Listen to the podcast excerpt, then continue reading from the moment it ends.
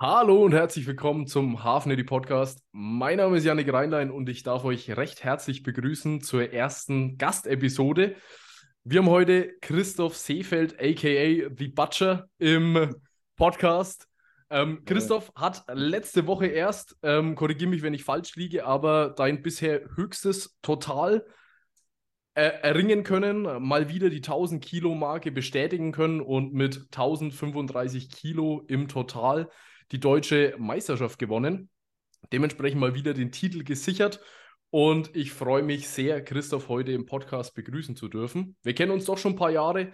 Schön, dass du da bist, Christoph. Jawohl, also danke für die Einleitung schon mal. Und ja, ist alles korrekte von den Angaben her und äh, Jahre auf jeden Fall. Ich würde mal sagen, pauschal mindestens acht, wo wir uns im ACB schon mal so ein paar Mal begegnet sind, bis auf die ja. ersten Wettkämpfe. Na, dann, die kann ich mich auch noch erinnern, wo du dabei warst. Ne? ja, ich habe vorhin erst überlegt, wie wir so aufeinander getroffen sind. Und mir kam ziemlich schnell eine direkte Situation ähm, in den Kopf, weil ich weiß, damals, ich bin ähm, 2014 habe ich im ACB angefangen und dann so ein halbes Jahr, ein Jahr später habe ich gemerkt, okay, die Beine wachsen doch besser, wenn man sie zweimal pro Woche trainiert. Und dann war mhm. ich regelmäßiger Besucher von den Power Racks und da haben wir uns ja doch immer wieder ein paar Quadratmeter geteilt da hinten. Und ich weiß auch ja. noch, ich weiß auch noch, da habe ich die ersten Male Frontkniebeugen und rumänisches Kreuzheben im Plan gehabt. Und da, da hast du mich gelobt, da, dass ich doch so sch schön tiefe Frontkniebeugen mache. Da war ich ganz stolz. ja, aber ist ja meistens so, ne? Man kennt ja diesen Hofknicks, mehr oder weniger. Ja. Und das sieht man relativ selten, dass dann auch äh, Richtung Bodybuilding, ohne das jetzt abzuwerten oder irgendwas, aber da ist halt natürlich äh, eine andere äh, Technikanforderung. Ich habe immer, ich vergleiche das immer automatisch mit dem Verband, mit dem Regelwerk, logischerweise, weil ich ja, auch Kampfrichter bin. Und wenn man dann jemanden sieht, denn, äh, der dem Sport zu dem Zeitpunkt noch nicht so gefreut ist, äh, sage ich jetzt mal, und der dann trotzdem diese Ausführung sehr korrekt macht, na, da geht in das Herz auf, alles gut. Ja, du, ich kenn's, ich kenn's, wenn junge Athleten und Athletinnen, wenn die sauber, sauber trainieren ne, und auf Technik achten, das ist schon immer was Schönes zu sehen. Auf jeden Fall, auf jeden Fall. Letzte Woche habe ich erst wieder ein paar Knackschellen verteilt im Studio, als äh, an der Beinpresse mit 400 Kilo Last 10 cm Hofknickse gemacht wurden. Da habe ich gesagt, Jungs, jetzt erstmal hier Scheiben runter. Scheiben runter und auf Tiefe gehen. Sonst wächst da gar nichts. Ja, wie gesagt, da sind aber, sind aber tatsächlich auch die wenigsten, die dann leider äh, da drauf einsteigen. Ne? Die meisten sind dann noch ein bisschen bequem geworden oder vielleicht auch ein bisschen müde, was das angeht, um die Leute immer wieder äh, zu korrigieren und zu sagen, hey Leute, das ist nicht ganz so äh, technisch okay.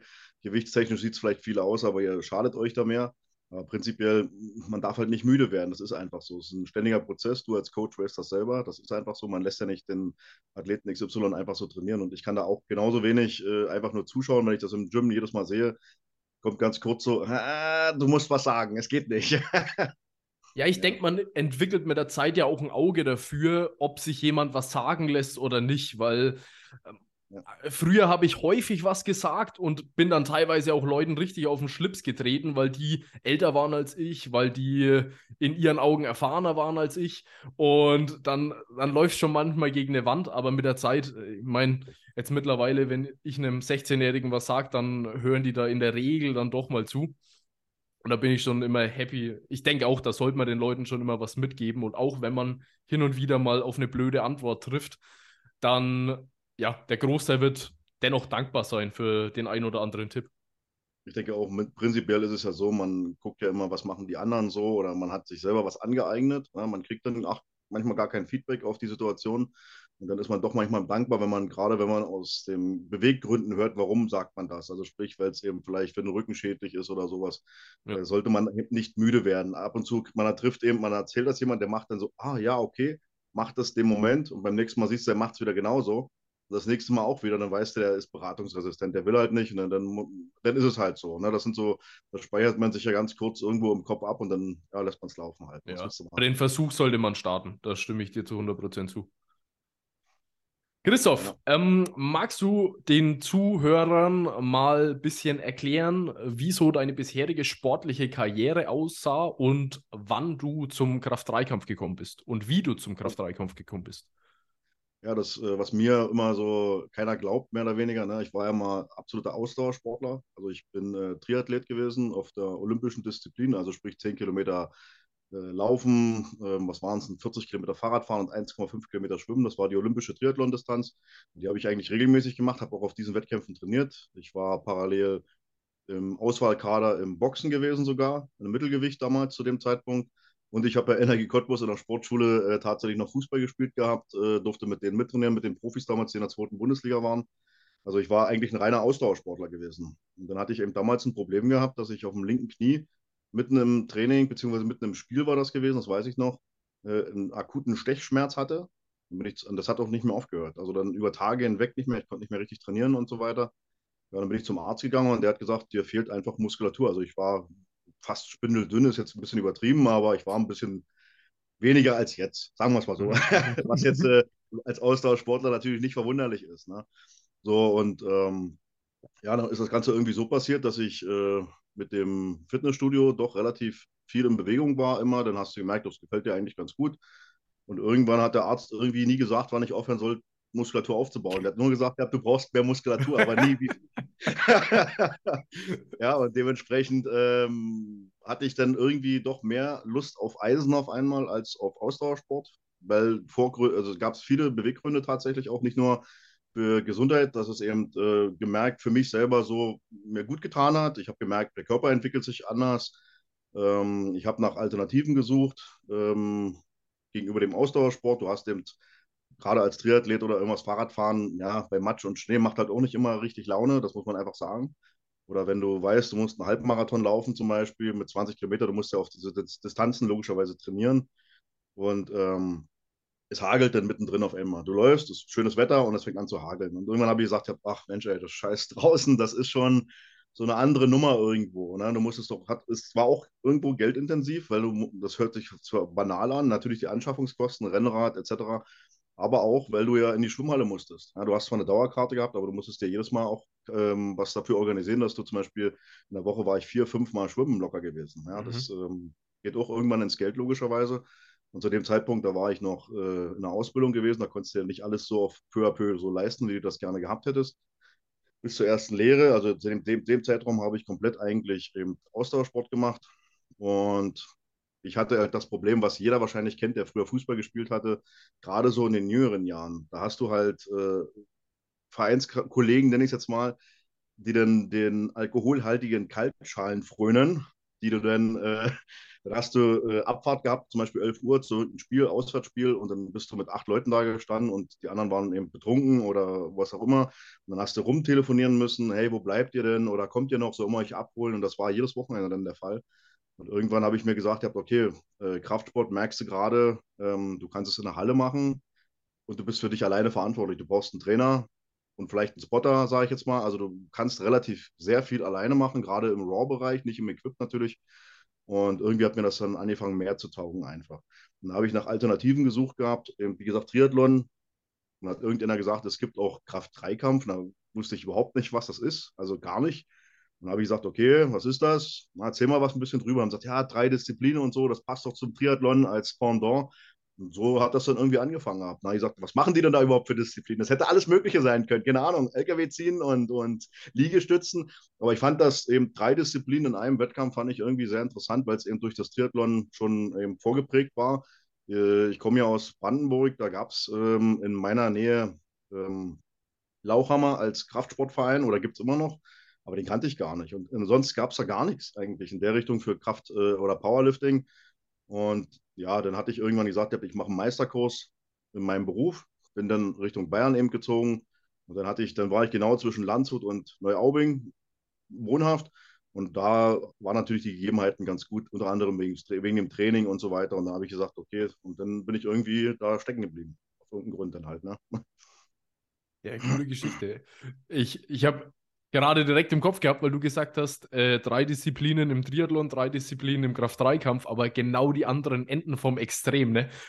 Von acht, acht Stunden Belastung zu äh, neun mal eine Minute von denen du ja. 20 Sekunden brauchst. ja, das ist, ja, wie gesagt, diese, ich habe ja dann auch tatsächlich, mein Bruder ähm, hat ja auch auf Ironman-Distanzen trainiert, der hat dann auch mhm. angefangen, Ausdauersport extremst zu machen. Und dann habe ich natürlich immer so ein bisschen mittrainiert auch. Ne? Also ich, er ist eigentlich durch mich, durch diesen Sport, zu diesem Sport damals gekommen. Ähm, Und wir haben uns dann immer versucht, ein bisschen gegenseitig zu pushen eigentlich. Und irgendwann sollte es halt, äh, wollten wir mal zusammen einen Wettkampf machen, egal in welcher Form. Und dann hat sich aber, wie gesagt, das bei mir alles so komplett überschlagen. Er ist Richtung Köln damals gezogen.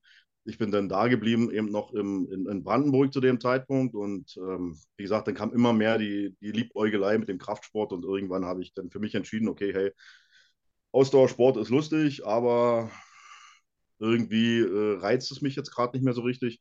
Und dann habe ich mein Herzblut tatsächlich komplett an dem Eisen verschenkt sozusagen und reingesteckt, was da ging. Ja, und jetzt stehe ich halt da, wo ich jetzt gerade stehe, denke ich. Das hat ja alles irgendwo immer eine Vorgeschichte und, und das ist tatsächlich wahrscheinlich meine. Unter anderem, weil auch ähm, ein Arzt damals, ich hatte ja einen schweren Verkehrsunfall, wo ich unter anderem ja auch im Koma lag und eigentlich als klinisch tot galt. Ne? Das war ja auch äh, 2007 erst gewesen. Und du wirst, und dann hatte ich ja, ich war insgesamt schon dreimal klinisch tot, das darf man ja, kann man ja ruhig drüber erzählen, das ist ja so. Ja. Und äh, hat ja in der Richtung ein sehr, sehr bewegtes Leben. Ähm, und immer hieß es, äh, ja, du kannst äh, mhm. Ausdauersport, Kraftsport etc. wirst du nie wirklich machen können und lass das. Und, und aber zum Aufbau ist es völlig okay. Du musst, äh, ich habe ja dann auf Intensivstationen gelegen und so weiter, jedes Mal bist du aus dem Koma erwacht quasi und dann ähm, musstest du ja zurück ins Leben irgendwie finden. Und dann war es halt tatsächlich so, dass eben immer wieder, dass ich ins Gym musste auf einmal. Als wenn so ein Fingerzeig, so ungefähr immer, wenn ich mich abgewandt habe, zack, gab es einen Cut, so ungefähr, gab es eine Watschen, so ungefähr, äh, halte dich vom Austauschsport fern, jetzt mach dich zurück in dein Gym, so ungefähr. Ne? Und dann, wo ich mich wieder abgewandt hatte, zack, gab es die nächste Backpfeife und ja, so hat sich das irgendwie und irgendwann war es tatsächlich, ich bin dann auch immer wie sportsüchtig halt was äh, auf Eisen, das gibt ja Tatsache sowas. Ne? Und das war dann bei mir tatsächlich so, dass ich ähm, immer wieder äh, das vermisst habe, auch nicht, äh, wenn ich nicht ins Schwimmen gegangen bin. Ich dann, das war für mich meine größte Beschäftigung auf einmal. Das, äh, mehr als diesen Ausdauersport, den man ja sehr, sehr intensiv betrieben hat. Also sprich, der, du rennst ja nicht mal 10 Kilometer in 20 Minuten schnell. Das, wie du schon gesagt hast, da bist du mal eine Weile unterwegs oder mal 20 Kilometer oder sowas. Ne? Oder ich bin ja auch, äh, obwohl es ja nur 40 Kilometer Fahrradfahren waren, bin ich locker Strecken gefahren von über 100 Kilometern am Tag. Und das, da bist du ja mal ein paar Stunden unterwegs einfach. Jetzt, äh, wie du schon sagst, jetzt gehst du ins Gym, reist eins, zwei Stunden ab und dann gehst du genauso erschöpft nach Hause, nur auf einem anderen Niveau halt. Und äh, wenn man mal überlegt, damals habe ich so um die 65 Kilo gewogen, jetzt habe ich äh, 127 zurzeit. Schön verdoppelt. Der, der Herr Seefeld hat sich einfach mal verdoppelt. So. ja, gibt es mehr Christoph, so musst du es sehen. mehr Christoph, mehr Christoph ist gut. Äh, Christoph, wie war die zeitliche Abfolge da ungefähr? Also hast du schon immer Sport betrieben? Also ich habe tatsächlich schon immer irgendwo, also am Anfang war ich ein dickes, moppliges Kind, sagen wir es mal. Also ich war nie schlank eigentlich, so richtig schlank. So und mit zwölf Jahren, sagen wir mal, oder zehn Jahren, so zwischen zehn und zwölf, hat irgendjemand in der Schule mal gesagt, Mensch, du hast so ein bisschen Talent, was Fußball angeht. Also was auch immer er da gesehen hat. Wir haben in der Schule natürlich ein bisschen gekickt und so weiter. Ne? Da hast du gesagt, der Dicke geht ins Tor, der geht ins Sturm und so weiter. Und ich habe dann immer so, wenn ich einen Ball hatte, also ich war nicht der Torwart, auch wenn, auch wenn ich ein bisschen dicker war, ne? Äh, hatte ich dann aber trotzdem irgendwie Lust drauf gehabt, dann mit dem Ball irgendwas zu tun und ich hatte ja gar keine Ahnung. Das war ja wie, ich fand dann aus irgendeinem Grund Pjelle Barski zum Beispiel als Fußballer auch immer ganz interessant. Das war ja 1989 oder 1990 so in der Richtung, wo man dann auch Weltmeister geworden sind. Und da wusste ich ja nicht mal, wo der spielt. Und dann, zack, habe ich gelesen, Köln. Und dann war ich Köln-Fan. Ja, so ist das passiert damals, Tatsache. Ne? Es äh, gab keine richtige Begründung dafür. Den fand, den fand, ich als Spieler einfach aus irgendeinem Grund sehr sympathisch vom Auftreten, vom Interview, aber es gab keinen Beweggrund eigentlich dafür. Und irgendwie hat sich das dann so ein bisschen manifestiert gehabt. Dann hast du halt deine Trainings oder damals hat man in unserer Stadt richtige Revierderbys. Da gab es halt sowas wie in Berlin, so Union Berlin und hatte BSC Berlin als, als wirklich Stadt-Revierderby. Und das gab es halt in Finsterwalde auch. Da gab es damals die Spielvereinigung und den SV Hertha. Und das waren halt zwei Vereine, die sich auf den Tod nicht leiden konnten. Und Spielvereinigung war eigentlich zu dem Zeitpunkt der spielerisch begabtere Verein. Und das war auch meine Herausforderung, wo ich dann von Hertha Finsterwalde quasi zum Gegnerclub gewechselt bin damals, da haben sie alle gesagt, ah, da setzt du dich nicht durch. Und das hat mich immer mehr motiviert. Das hat bis jetzt, also das ist wirklich so eine Leidensgeschichte. Egal was war, ich wollte immer besser sein als das, was man mir zugemutet hatte. Ne? Wenn man jetzt auf das heute vergleicht, da hieß es auch, ja, Sefer, du schaffst die 1000 Kilo niemals, ja, zum Beispiel. Das war immer Alter, für ne? mich, ne? das, ja, du bist 42 mittlerweile und das schaffst du nicht und vergiss es und denk dran, du musst mit dem Sport schon aufhören, hieß es ja auch schon. Ne? Also von eigenen Freunden, auch die man mal als Freunde bezeichnet, sagen wir es mal so. Also ich sage jetzt nicht, dass es Freunde sind, aber äh, du weißt, denke ich, wie ich das meine.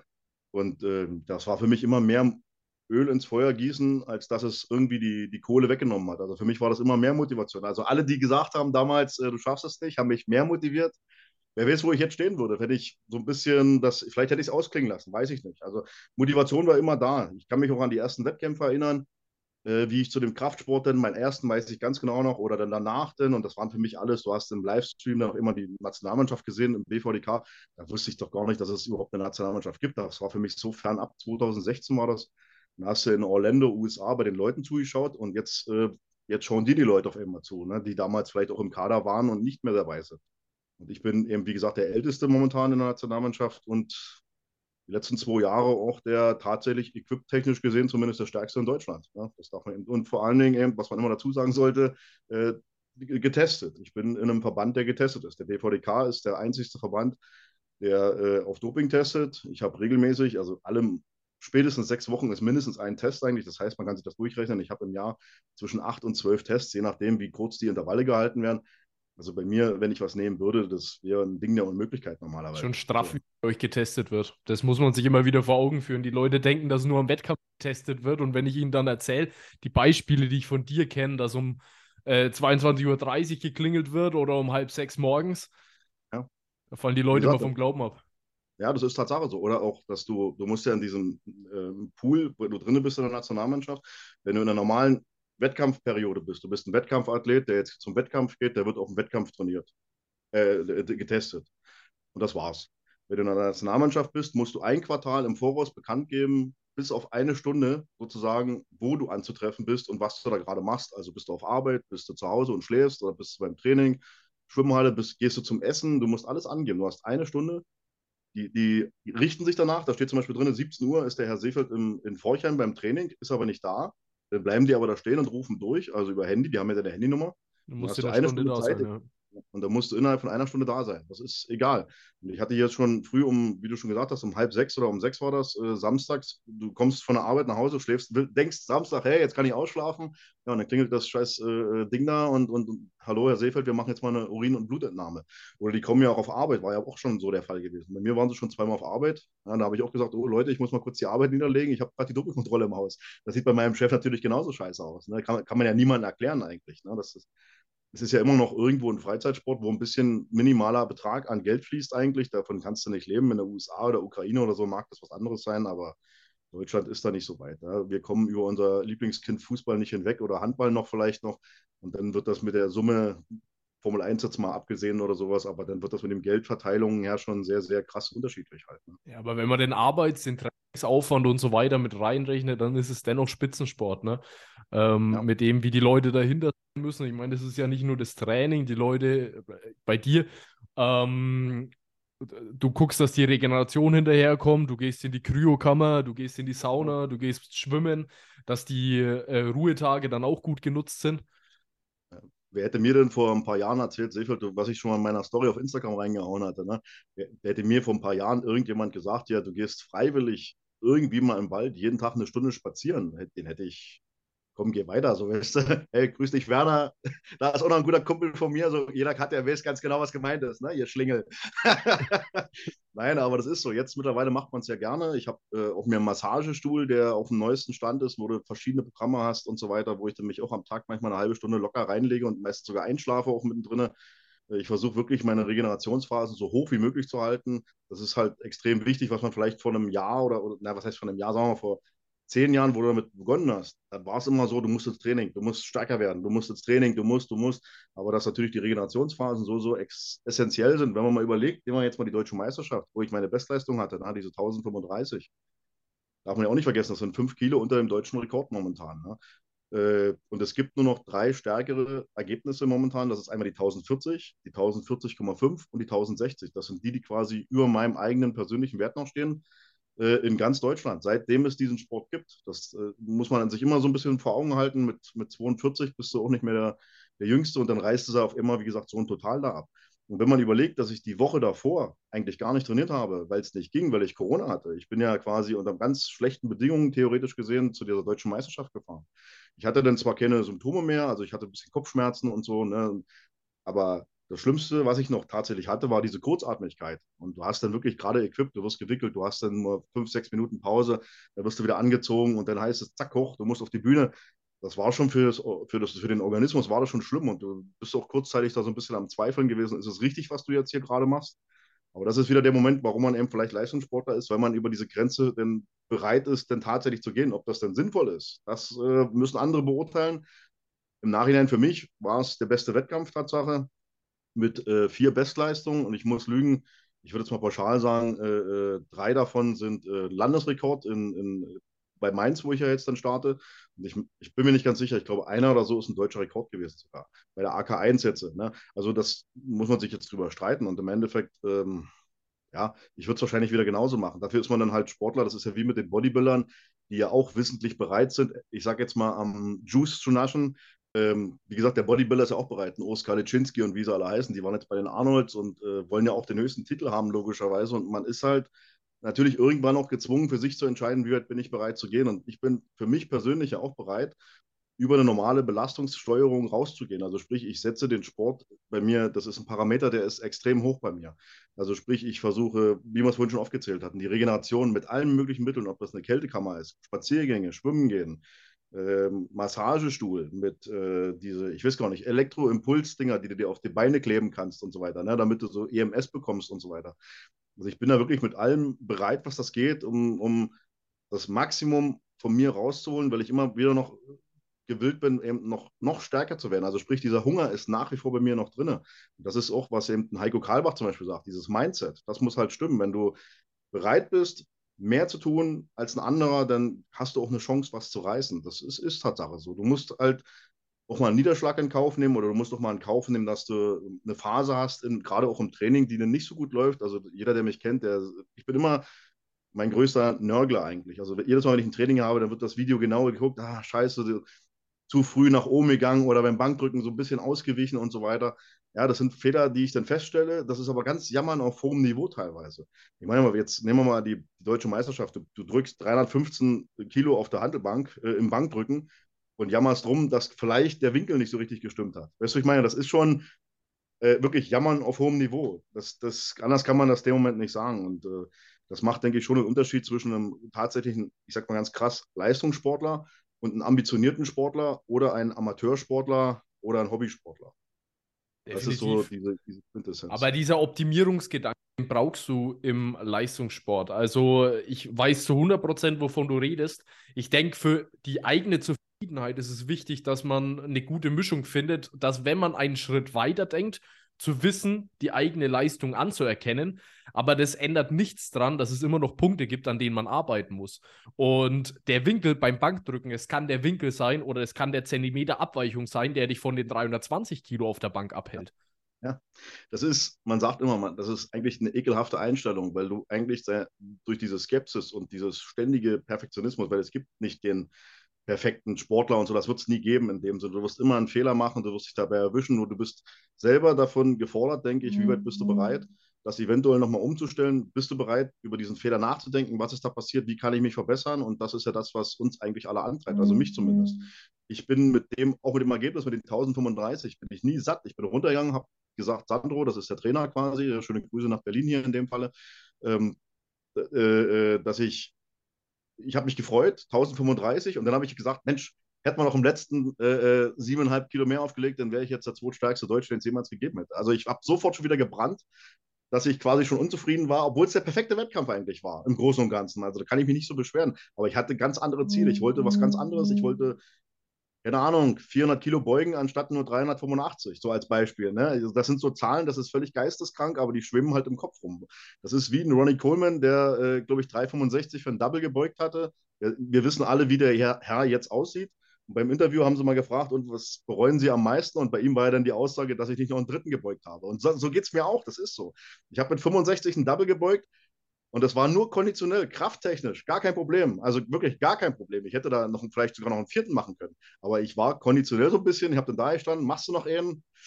Ah, und dann habe ich zu lange mit mir gehadert, dem Moment, anstatt ihn einfach zu machen. Und das ist auch wieder so ein Moment, wo ich dann mich erwische, so, du bist nicht satt. Und das ist okay. Solange wieder Hunger brennt, ist alles in Ordnung. Dann äh, bist du, denke ich, noch gewillt, auch an gewisse Schmerzgrenzen, Leistungsgrenzen zu gehen. Und dann schauen wir mal. Wie gesagt, wer hätte gedacht, dass ich letztes Jahr bei der, nehmen die Weltmeisterschaft zum Beispiel, äh, auf dem dritten Platz lande. Wer hätte das dann erwartet? In einem, in einem unheimlich starken Starterfeld und so weiter. Ja, sicherlich kann ich davon profitiert haben, dass Russland zum Beispiel nicht gestartet ist, aber das ist ja nicht, dafür kann ich ja nichts im Moment. Ne?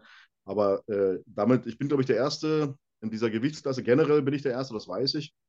Aber bei den Männern her gesehen, weiß ich gar nicht, ob es überhaupt schon mal jemand im, auf dem Treppchen gab, äh, äh während einer WM zumindest. Also KDK-technisch gesehen. Bin ich mir jetzt nicht hundertprozentig sicher. Und äh, das macht mich auch stolz, logischerweise. Aber das ist auch wieder dieses Quintchen, wo ich dann sage, der Platz, äh, die, die, mein, mein Total von drei auf zwei, dieser Unterschied, der war mir zu groß. Dann habe ich gesagt, das geht nicht, ich muss stärker werden. Das ist einfach so. Also anstatt zu sagen, hey, du bist der drittstärkste und der erste Deutsche, der das geschafft hat, war bei mir sofort, das geht nicht, das ist für mich nicht okay. Und wenn der Abstand knapper gewesen wäre, dann hättest du dir gedacht, warum zum Fick habe ich, mir, hab ich mir den zweiten Platz nicht geholt? Ja, das ist, es ist ekelhaft. Wie gesagt, das ist so ein bisschen auch undankbar gegenüber sich selber irgendwo. Aber, aber es gehört dazu. Noch, ich habe immer noch die Hoffnung, wenn ich irgendwann die aktive Karriere tatsächlich mal beende, dass ich irgendwann da stehe oder sitze oder was immer und dann sage, du hast eigentlich eine sehr geile Karriere vielleicht haben oder hättest haben können, wie auch immer die jetzt dann ausgeht oder so. Ne? Ähm, und ich kann dann für mich wirklich Revue passieren lassen. Du hast wirklich, ich habe in jedem Wettkampf, den ich teilgenommen habe, war ich, also egal ob eine EM, eine WM, eine deutsche, ich habe mindestens immer eine Medaille jetzt, also auf jedem Wettkampf eine Medaille mal mitgenommen. Also ich habe den Satz nicht komplett, ich war noch nie Erster auf einer EM oder auf einer WM. Ist nochmal vielleicht ein Ziel, wer weiß. Aber äh, ich war zumindest bei beiden schon mal auf dem Treppchen gewesen. Und das kann auch nicht jeder von sich behaupten. Das muss man einfach so festhalten. Ne? Dass du sagen kannst, in Europa warst du der drittstärkste und im selben Jahr warst du bei der WM der drittstärkste auf der Welt sozusagen. Und äh, nach wie vor der erste Deutsche in dieser Gewichtsklasse generell. Und wie gesagt, ich weiß nicht, ob es überhaupt schon mal einen Deutschen bei einer Weltmeisterschaft von den Männern her gesehen auf, einer, auf, einem, auf einem Treppchenplatz gab bei den Aktiven. Ich starte ja immer noch nach wie vor bei den Aktiven. Ich könnte ja schon lange, wie beim Fußball, da gibt es ja auch ab 35 bist du quasi ein Senior. Der, der, ist bei uns halt 39. In dem Jahr, du dann 40 wirst. Und ich könnte bei den Aktiven mitmachen, schon seit äh, zwei Jahren, logischerweise. AK. Äh, bei den AK1, genau. Und äh, da habe ich aber keine Lust. Ich will mich nach wie vor mit den äh, Besten messen und das sind für mich halt die aktiven Klassen und alles andere ist für mich irrelevant. Was will ich denn zu einer Weltmeisterschaft fahren? Ich sag's mal ganz salopp, wo ich genau weiß, ich werde auf jeden Fall Erster, ohne Konkurrenz vielleicht sogar. Das reizt mich, das ist zum Beispiel auch wieder so ein Punkt, der reizt mich null. Das ist, das kann ich nicht oft genug sagen. Es würde dich auch null zufrieden stimmen. Genau, das, du gehst da hin, von mir aus Erster und dann guckst du auf Platz zwei, der hat vielleicht, ich sag's mal ganz salopp, 300 Kilo Rückstand das ist für mich nicht befriedigend. Da kann ich auch dann, weiß ich nicht, da, da habe ich keinen Bock drauf. Das, das ja, du brauchst so. den Konkurrenzgedanken, das ist immer so. Ja. Du brauchst, du brauchst gesagt, irgendjemanden im ja, Nacken oder du willst jemanden im Nacken sein. Das muss einfach sein. Das, das ist ja das, was uns alle oder, oder dich motivieren sollte. Nicht die, nicht die Platzierung. Die kannst ja. du nicht beeinflussen. Du musst versuchen, dein Bestmögliches abzurufen, äh, gewillt sein, auch eine Menge zu geben dafür, auch mal über eine Schmerzgrenze vielleicht hinauszugehen.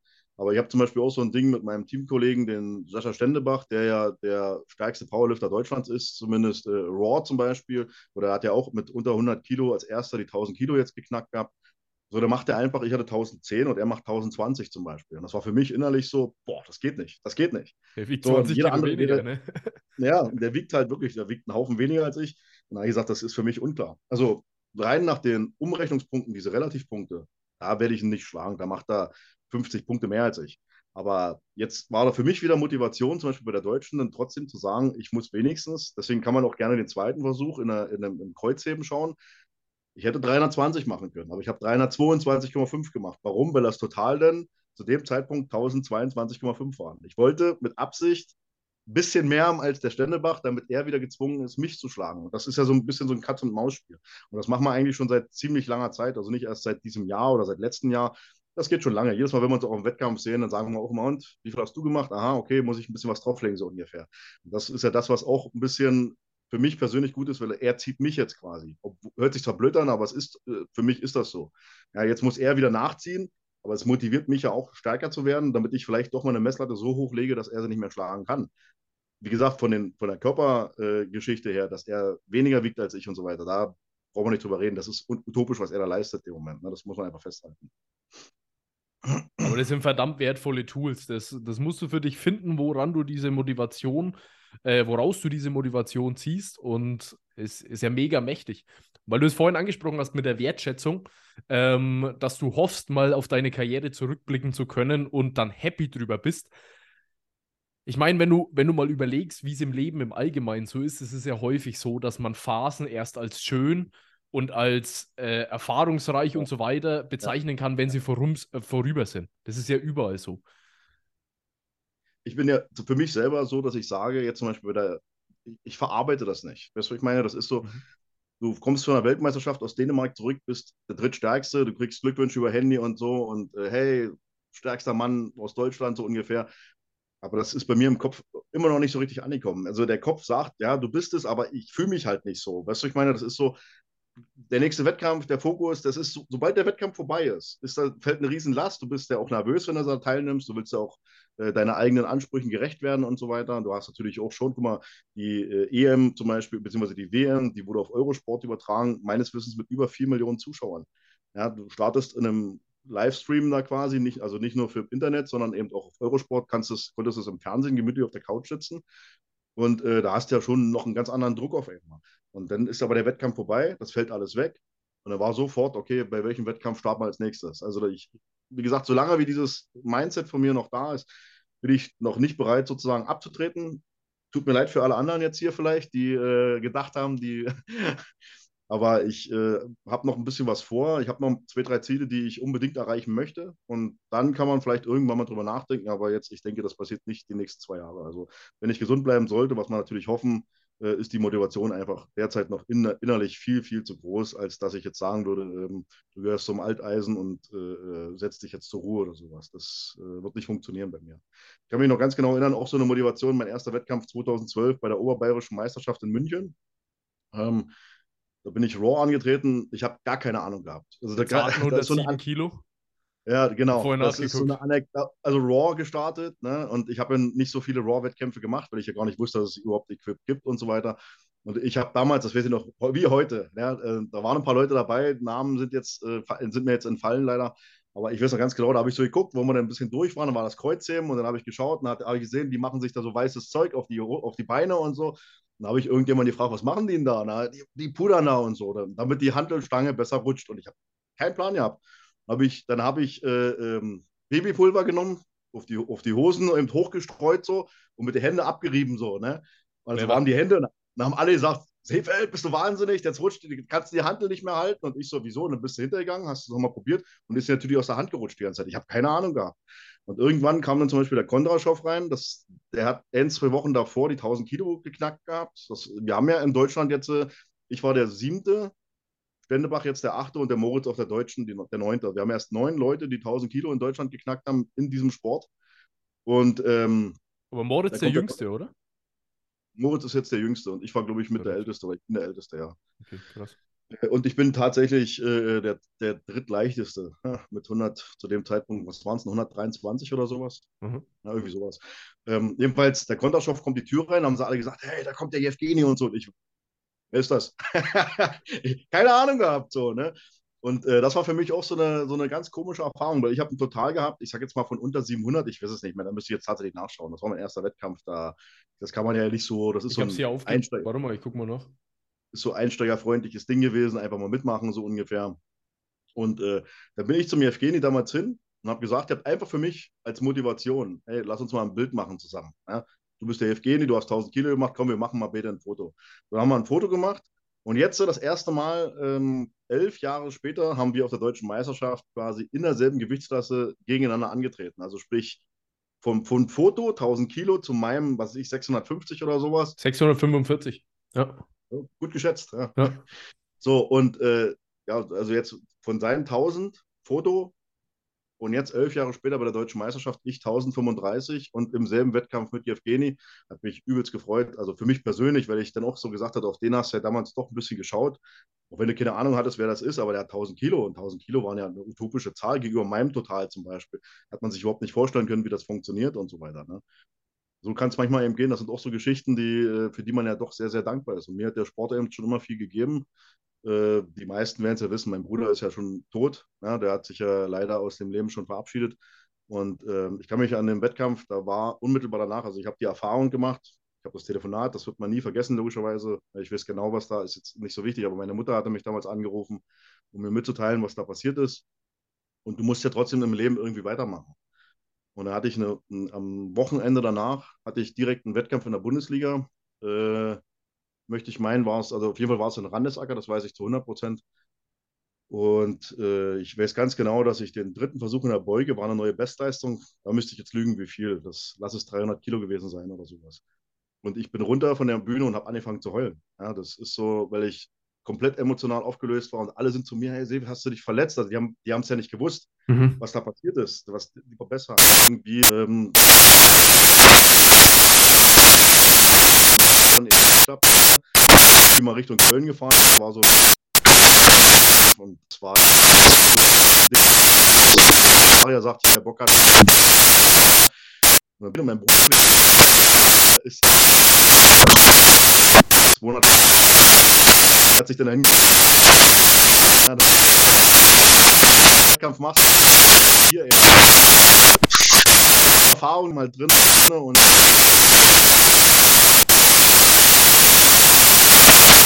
Motivation.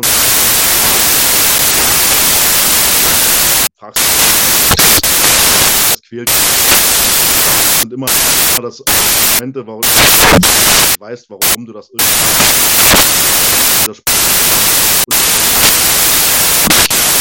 Arzt auch tätig oder so wie eben. Mein Richter hat den Sport. Man muss nicht für diesen Sport haben.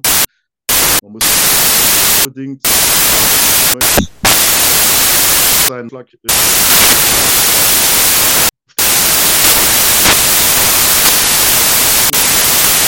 Das ist diese, diese die müssen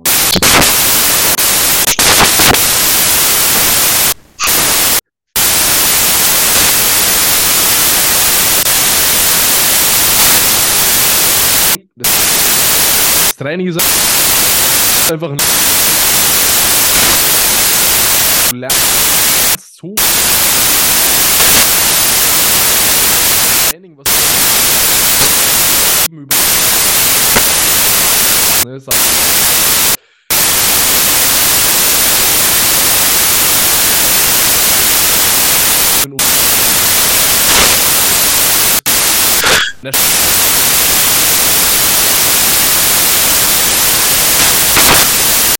Und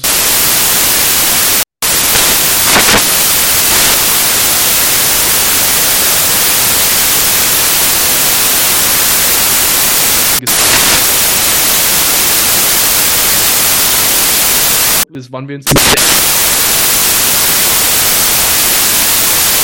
äh,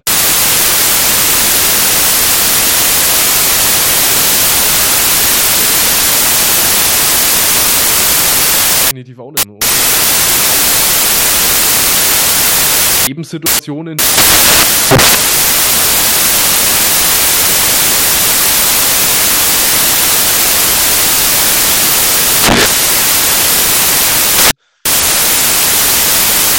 nehmen. Nach wie vor jedem Wettkampf. Also ich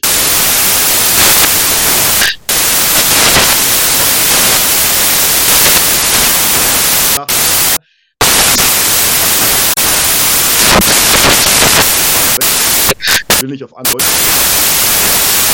Leute, die einen schlechten Tag haben, äh, in meinem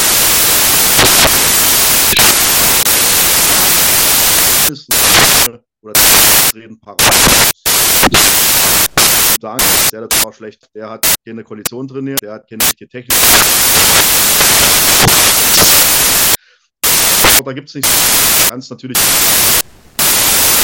Wehchen so ein bisschen in Körper oder du selber, du jemand anderen.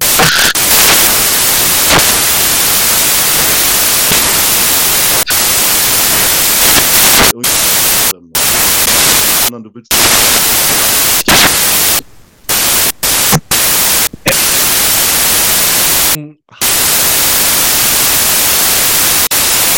ein ordentliches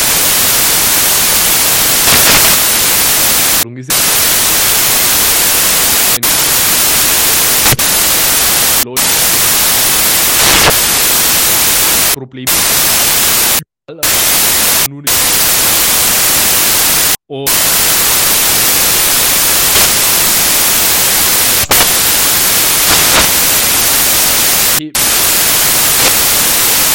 Wo ist der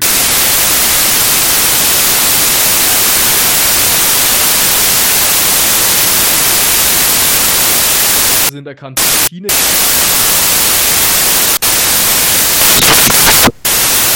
Corona so ein ziemlich technisch gesehen gesehen, der so oder weniger will vielleicht reinkommen. Jetzt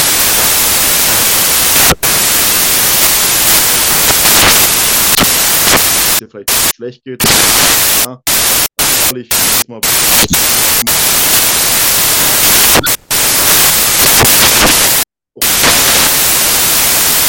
Laufband einfach nach wieder. Ja, mit hat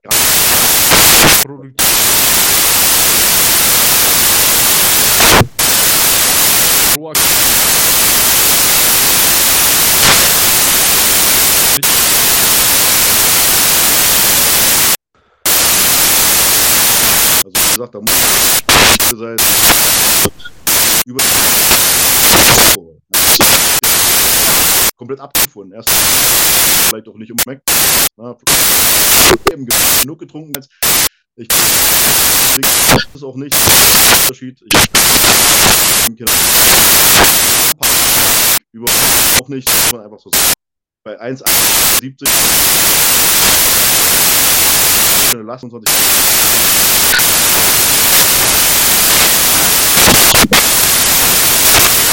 Podcast ist, soll sein erholtes Spaß machen und da muss ich nicht am Wochenende, wo ich mich auch mal hinsetzen kann oder ein bisschen ge mich ins Kopf bringt, nicht so bereit gehen. Ich was. Beim eigenen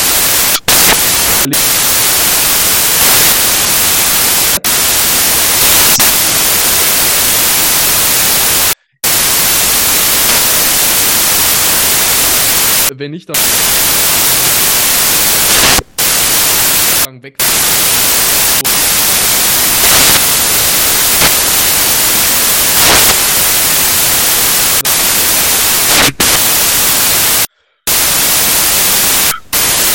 Okay.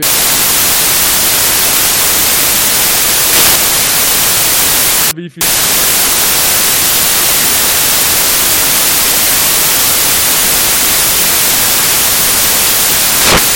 bisschen Tag.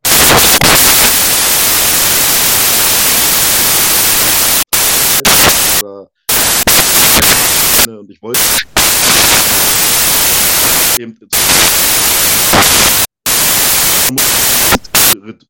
die eben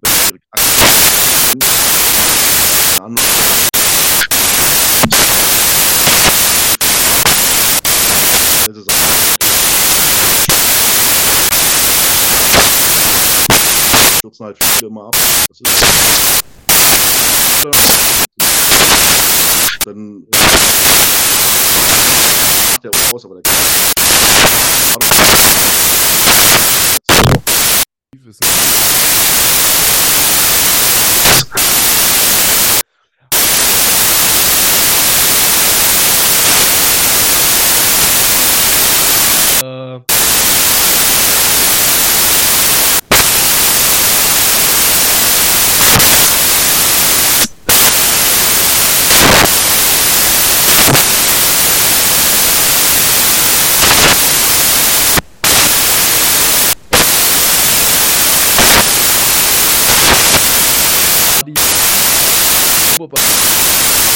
bayerische Meisterschaft ist.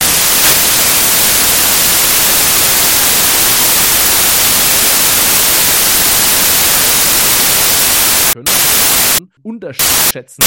10. Jetzt, wenn du jetzt die stellen ja gerne Kilo Kreuzen. Ah, ist die eine Sache. 100 Kilo auf 10 Jahre.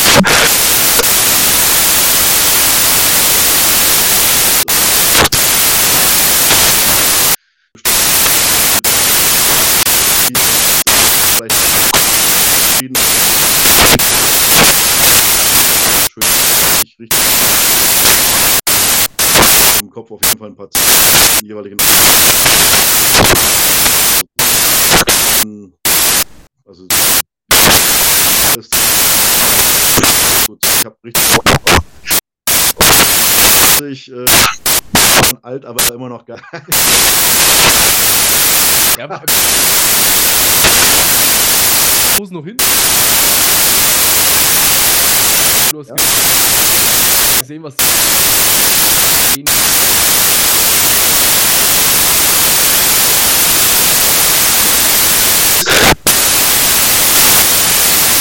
und äh, manche mö- mögen zwar als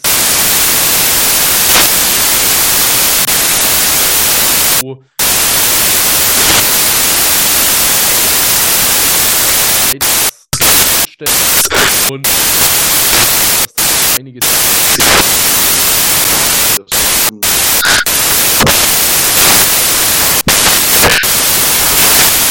wahrscheinlich auch. Auch oder so cleaner. Lust hat oft so wie ich wo es wie das nicht sein muss oder du das zu früh. Ich so, auf dem fangen äh, bin wo ist die Motivation? Ich hoffe, dass wir das viele Teil wichtig bleiben, gesund bleiben ist dann gib ihm.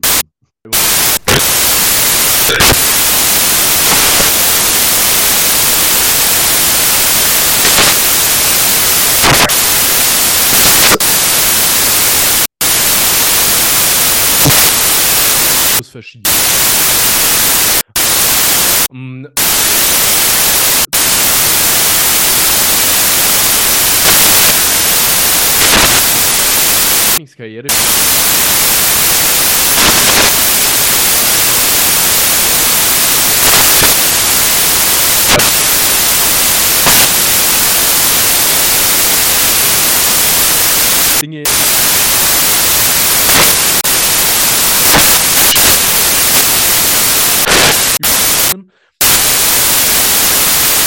Du hast es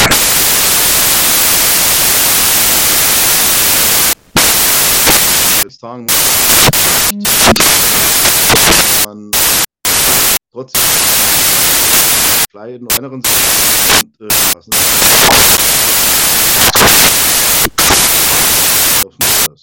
Kombination. Empfehlen, wenn ich gehört habe, dass ich mich jetzt vor zehn Trainingsplan Wir hatten ja letztens mal.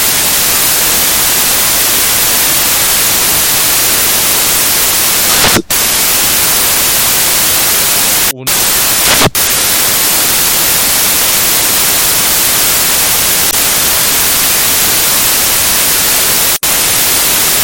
zwei Jahren noch mal gut. Also,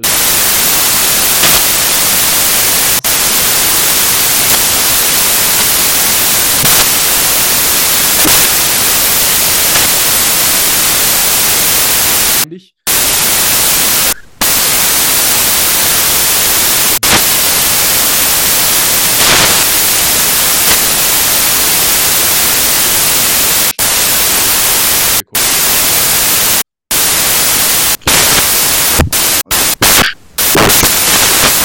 viel und so weiter.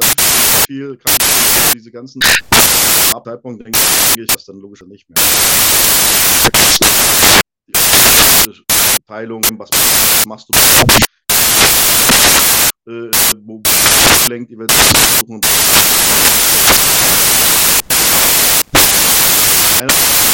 ist eine Verkettung. Lust ist erstmal das Entscheidende. Ich hoffe, dass sie eine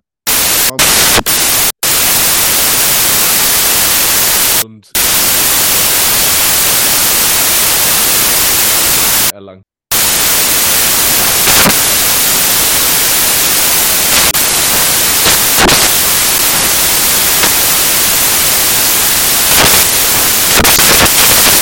technisch beziehungsweise Zeit auch gibst.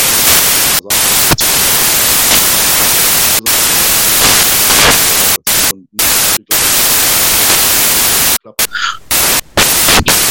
Wochen Steuerung, Planung und dann Zielsetzung ist also letzten Wettkampf. Also, das hingehen muss man 30 und 1000 Stoffe gewechselt werden, Orten bis bisschen der Kopf. Ist dann immer noch nicht äh, Morgen das erste Mal, wo ich das erste Mal schauen wir mal, einer Kampf. Vielleicht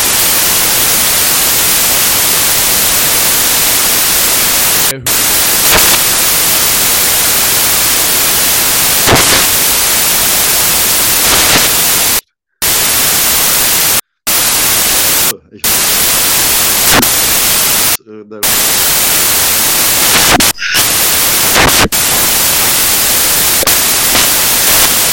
letzten zwei Wochen.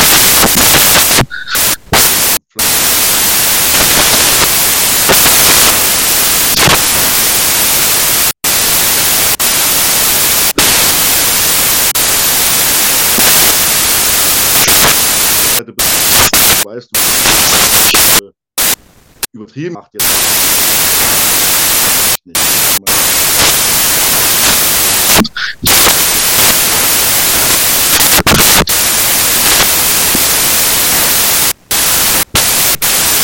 Grüß euch. Grüß. Dann wünschen wir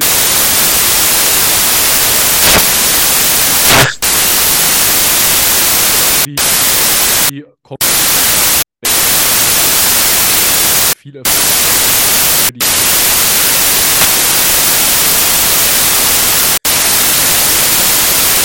Wer weiß, vielleicht das nicht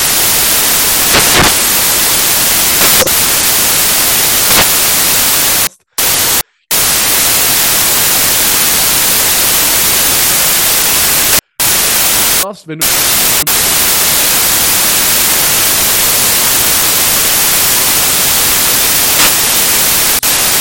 so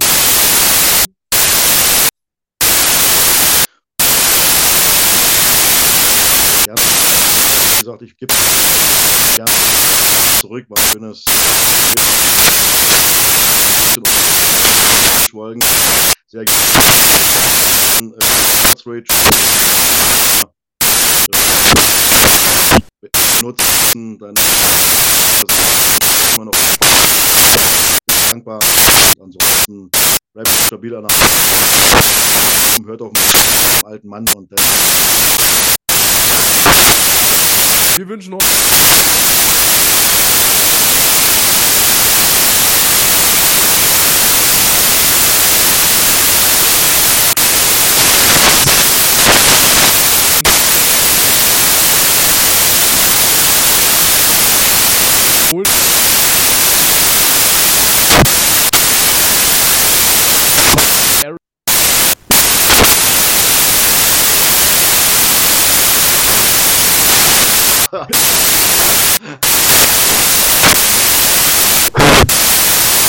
bedanken